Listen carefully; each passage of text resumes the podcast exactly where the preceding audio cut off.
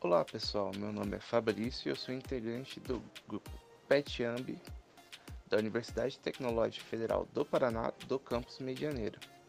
E no nosso sexto podcast viemos discutir um pouco sobre o novo marco regulatório sobre saneamento básico. E para nos ajudar no assunto, chamamos a Cláudia Kasparov, que tem experiência e está cursando seu doutorado na área de saneamento, e o professor Dr. Fábio Orsato, também com especialização na área de saneamento. Lembrando que essa conversa foi gravada em uma live, que no fim encerramos com a interatividade com o chat, respondendo perguntas e etc. Então, sem mais delongas, fique com a nossa conversa. Assim, para quem caiu de paraquedas nesse podcast, o que seria ele? Podemos começar com você, Fábio. Do que se trata essa PL, né?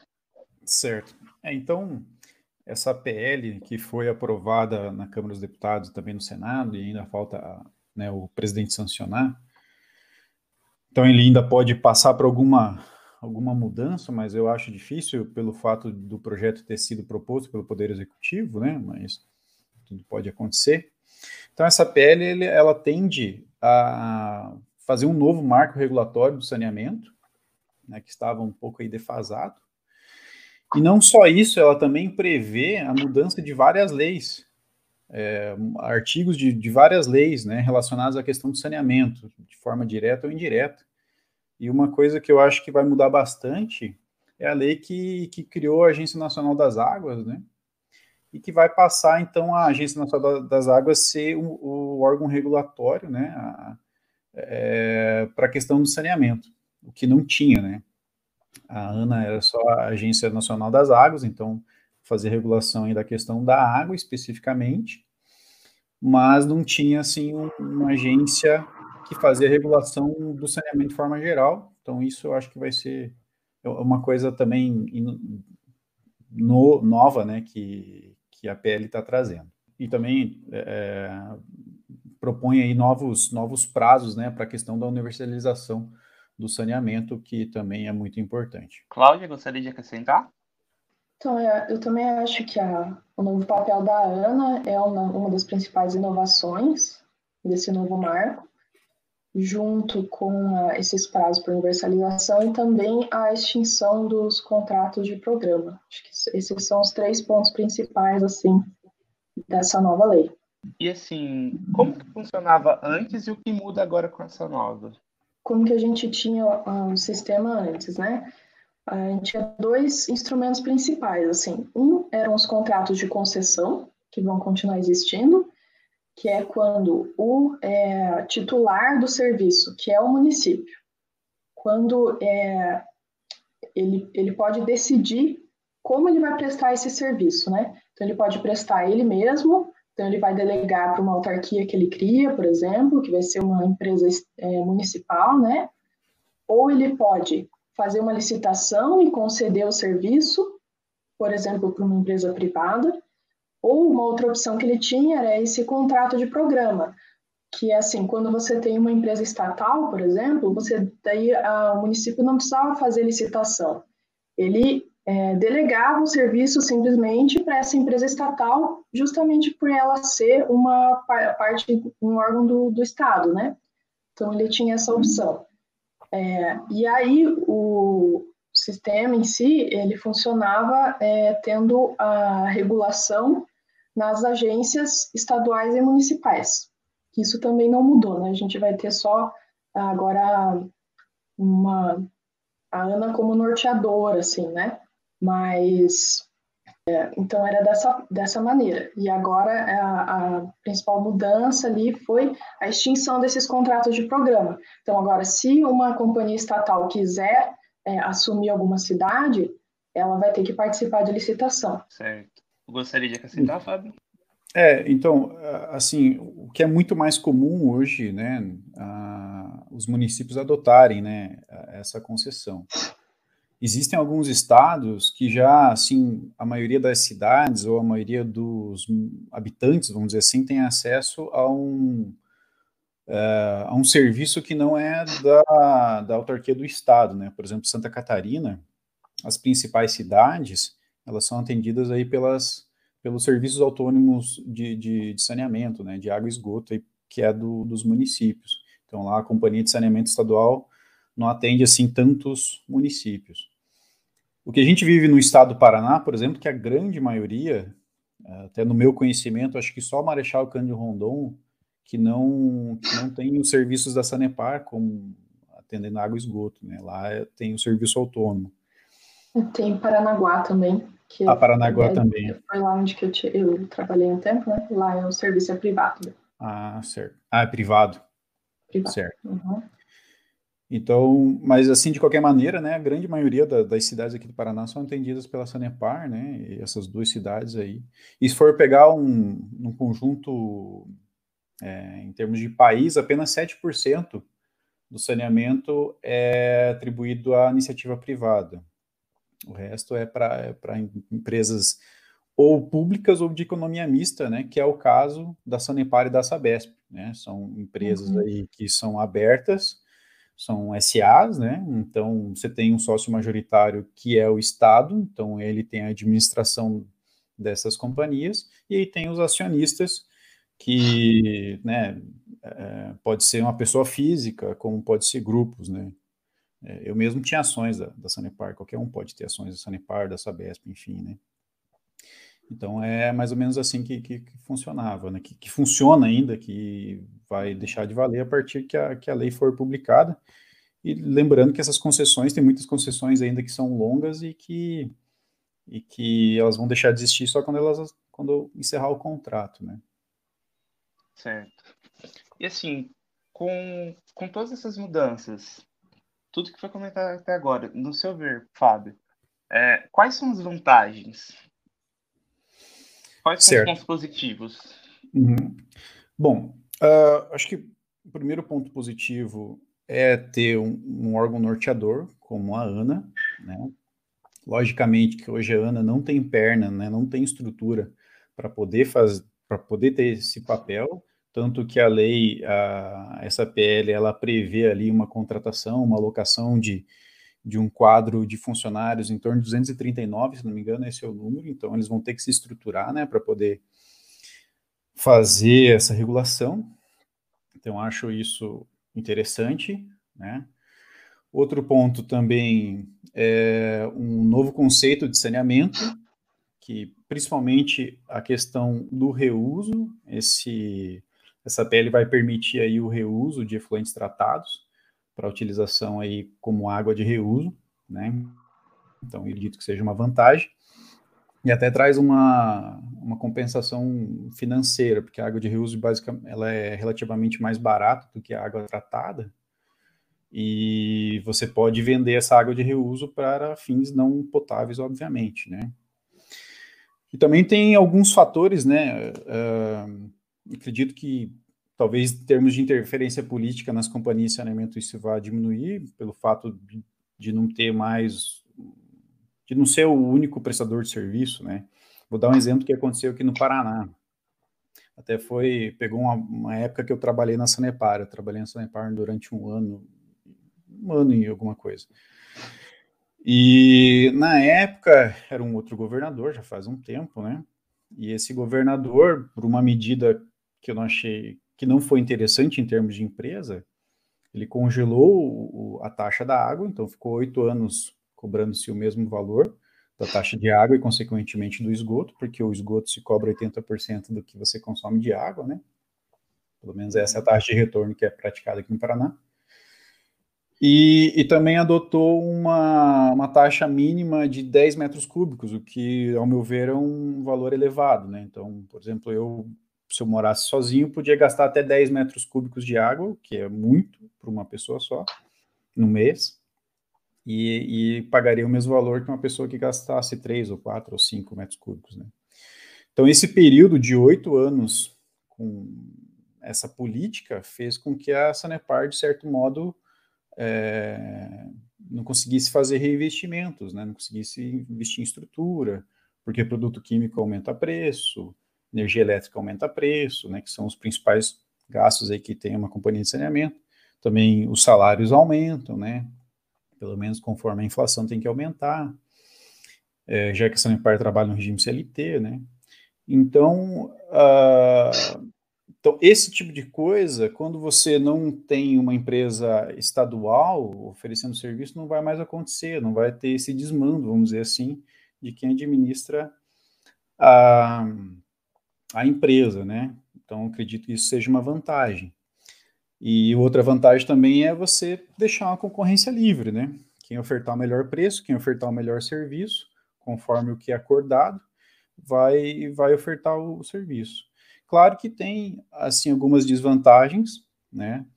É, eu não entendo muito da, da parte jurídica, mas eu li alguns relatos, principalmente do pessoal da ABS, que é a Associação Brasileira de Engenharia Sanitária e Ambiental, que o, o novo marco regulatório, do jeito que ele está, ele traz algumas inseguranças jurídicas. Eu não sei dizer que tipo de insegurança é essa, porque eu não, não entendo muito disso. E também tem aquela aquela um perigo, vamos dizer assim, de cidades que não sejam atrativas, né, não ter aí empresas interessadas a prestar esse serviço. Mas isso talvez possa ser contornado por aqueles consórcios que a, que a lei prevê, né, entre cidades próximas e também até a viabilidade de, de, dos custos em, em função da utilização da água de reuso, né? Então, ao meu ver, tem mais vantagens que desvantagens, mas, mas tem esses, esses perigos ou esses medos, né, que tudo que é novo acaba trazendo, né? Ok. Cláudio, você gostaria de adicionar as vantagens e desvantagens da uhum. sua Uhum. Eu acho que essa é a pergunta assim, mais importante, porque agora que foi aprovado no Senado, a gente tem que trabalhar para fazer o melhor aproveitamento né, desse novo modelo. Mas até eu, eu vejo um pouco menos como vantagem e desvantagem, mais assim como risco-oportunidade, porque acho que nenhuma novidade que vem, mesmo que pareça positiva, vai ter garantia de funcionar, assim como tinha muitas coisas boas no marco antigo que nunca funcionaram, né? E da mesma forma, tem coisas que eu acho que apresentam um certo risco, como o professor comentou, mas que se for feito da forma correta pode funcionar, né? Então, é, principal, assim, é, que eu acho um pouco interessante que é, essas mudanças, o, projeto caminha em duas direções opostas, assim, ao mesmo tempo. Ele vai no sentido de centralizar a normatização na ANA e descentralizar a operação, né, porque à medida que você tem as licitações e, e as concessões, é, você tende a sair do modelo do Estado inteiro sendo é, operado pela mesma companhia e ir para a regionalização, né? Então, esse é um ponto que eu acho um pouco interessante, assim.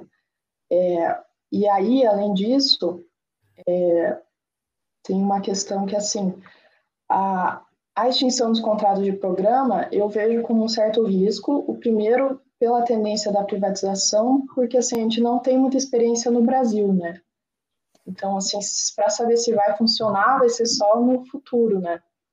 Uh, e também, é, outra questão principal, assim, que acho o principal risco realmente é a questão do, que o professor até já comentou, que é o subsídio cruzado, que depois a gente pode até entrar mais a fundo, assim.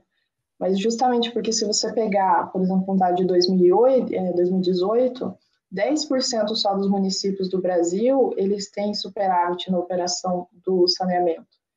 Né? Todos os outros praticamente dão prejuízo, né? Então, hoje, como que funciona? As companhias operam nesse sistema de subsídio cruzado. Esses municípios que dão lucro, eles pagam pelos outros, né? Então, se você é, licitar independentemente os municípios, é evidente que o que vai acontecer é isso, né? A empresa privada vai buscar a cidade que dá lucro e daí a outra sobra para o Estado. Por isso que foi previsto esse modelo de blocos que tem que ter bastante atenção na montagem desses blocos para funcionar. É, e aí a questão da ANA, eu vejo como, de forma geral, assim, uma vantagem. Eu até tenho umas ressalvas, porque eu acho que agência de águas e agência de saneamento são coisas diferentes. Até não, fico pensando se não tem aí um conflito de interesse, assim. Mas, de forma geral, eu vejo até como, como bom, porque a regulação é essencial para funcionar o saneamento. E as agências municipais e estaduais, elas não têm, é, não foram bem estruturadas, sabe? Então, elas não têm, às vezes, pessoal, não têm recurso para fazer um arcabouço normativo bacana, entendeu? Então, eu acho que a Ana, norteando, assim, ela pode deixar isso meio que pronto, assim, estruturado, né, para as agências aplicarem. E Facilita, que é isso que... Isso, uhum, que aí é, é outra, outro nível de competência técnica, né? Mas é isso que tem que entender que é isso que vai acontecer, né? A ANA não passa a ser uma, regula, uma agência reguladora. Ela é diferente da ANEL, porque a competência da energia elétrica é federal e a competência do saneamento continua municipal, né? Então, o papel da ANA vai ser só de nortear mesmo, assim. É, e justamente isso, professor, a questão da insegurança jurídica, pelo que eu vi, é justamente essa questão do papel da ANA, porque você tem uma competência municipal e aí você está dando para a ANA certos poderes é, que pode é, justamente colocar Talvez seja inconstitucional, né? Isso, uhum. é esse conflito de competência, assim. Porque, enquanto ainda é nortear, eles se basearam num artigo da, da Constituição que diz que o governo federal pode estabelecer diretrizes para obras de infraestrutura, saneamento e tal. Então, foi aí que eles se basearam para dar esse papel para a ANA, né? Agora, tem umas questões lá na, no artigo que, na, nos artigos que mexem na lei da ANA, que dão atribuição para os fiscais da ANA de poder de polícia em relação às concessionárias, e daí isso aí eu achei meio esquisito mesmo, assim, porque esse, esse papel tem que ser de algum órgão que tem competência do mesmo nível que a competência do serviço, né, no caso municipal. Então, de forma geral, assim, são, são esses fatores. E daí tem a questão das metas, né, que pode vir a ser uma grande vantagem para forçar a expansão, mas que também tem que ter, observar algumas coisas, assim. É, essa, só voltando à questão da licitação, uhum. assim, se acontecer tudo que, o que está previsto na lei, é, a gente dá um salto muito grande, né? E saneamento é saúde. Lembrando que em torno de 35 milhões de pessoas né, brasileiros não têm acesso à água tratada, em torno de 100 milhões não têm acesso ao tratamento de esgoto. Bom, e com a licitação pode acabar ocorrendo uma concorrência e rotatividade de empresas. Isso implica numa melhoria? Bom, se, se, o contrato, se o contrato não for muito curto, né, acho que essa rotatividade não vai ter tanto impacto. Agora, se tiver contatos, com, contratos curtos, eu acho isso um grande problema, né? É, porque é que nem a gente ter rotatividade numa empresa, é que nem mudar o professor no meio do semestre. Talvez uhum. já tenham tido essa experiência. Então, sempre, até, até, a, até a nova empresa se localizar, entender quantos funcionários precisa, como é que funciona, como é que não funciona, porque assim, os projetos de saneamento, a parte de rede está toda subterrânea, está tudo enterrado, onde está o registro, onde não está, né? Então, se não tiver muito bem documentado esse tipo de coisa, nesse, nessa passagem de uma empresa para outra, talvez tenha alguns problemas aí no meio do caminho, né? É, então, isso, isso pode ser, ser ruim, né? Agora, se forem projetos mais, é, contratos um pouco mais longos, aí esse problema vai afetar no longo prazo, né? Não vai ser assim de médio prazo, né? Então, essa rotatividade é, pode ser ruim no curto prazo, mas no longo prazo pode ser amenizada, né? Certo. E você, Cláudio, compartilha da ideia? É, em relação à rotatividade, sim, eu acho que tem um valor muito alto desse recurso intangível, que é o conhecimento uh, da rede, do sistema, sabe? Não dá para menosprezar isso. E eu acho que também quando fala em concorrência no saneamento, é, no caso vai existir a concorrência para participar da licitação, que antes não existia, né? Mas eu acho que não dá para confundir assim com a concorrência que a gente vê no mercado normal, porque não é a mesma coisa, sabe? Por exemplo, é, a gente tem é, uma, uma concorrência que define os preços, né, de qualquer produto normal, mas o saneamento ele é se enquadra assim no que chama falha de mercado, porque ele é um monopólio natural Tipo, só vai ser viável se for monopólio. Monopólio, no caso, cada vez só opera uma prestadora, né? Você não pode ter duas torneiras diferentes na sua casa, você escolhe qual de qual empresa que vem. E ele é um bem essencial, então assim, não dá para substituir água por outra coisa, né? Então você, qual for o preço da água, você vai acabar pagando, porque você precisa de água, né? Então, por esse motivo, é, não existe assim o que chama de concorrência perfeita, né? Por isso que existe a regulação até do serviço, que é justamente para definir os preços que sejam justos, porque se você largar só para o mercado, que nem nos outros qualquer bem comum, assim, ele é, não, não vai funcionar, né? Porque daí a empresa põe qualquer valor que ela quiser e a pessoa vai ter que pagar, porque não tem outra opção.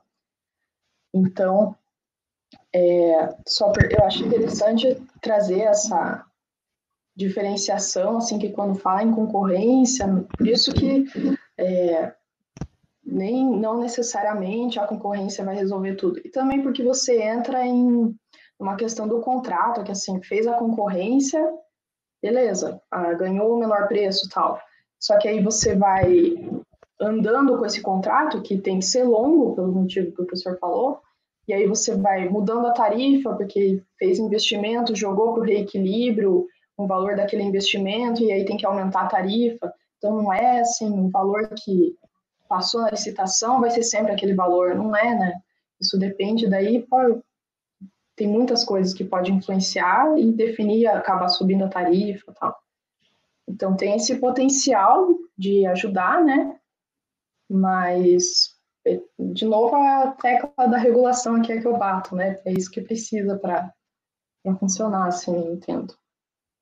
Sim. É, e, e como, só para tentar talvez deixar mais claro, por que, que não tem a concorrência perfeita? Porque o consumidor não tem direito de escolha, né? Rolar de novo. Nosso assunto ainda não acabou, mas infelizmente continuaremos no próximo podcast. Ele será postado ainda na semana que vem, e para saber quando soltaremos a parte 2 sobre o nosso assunto, fique ligado nas nossas redes sociais. Nosso Instagram é petamb.md e no Facebook basta procurar Petamb Conexão de Saberes. Fiquem bem e até a próxima.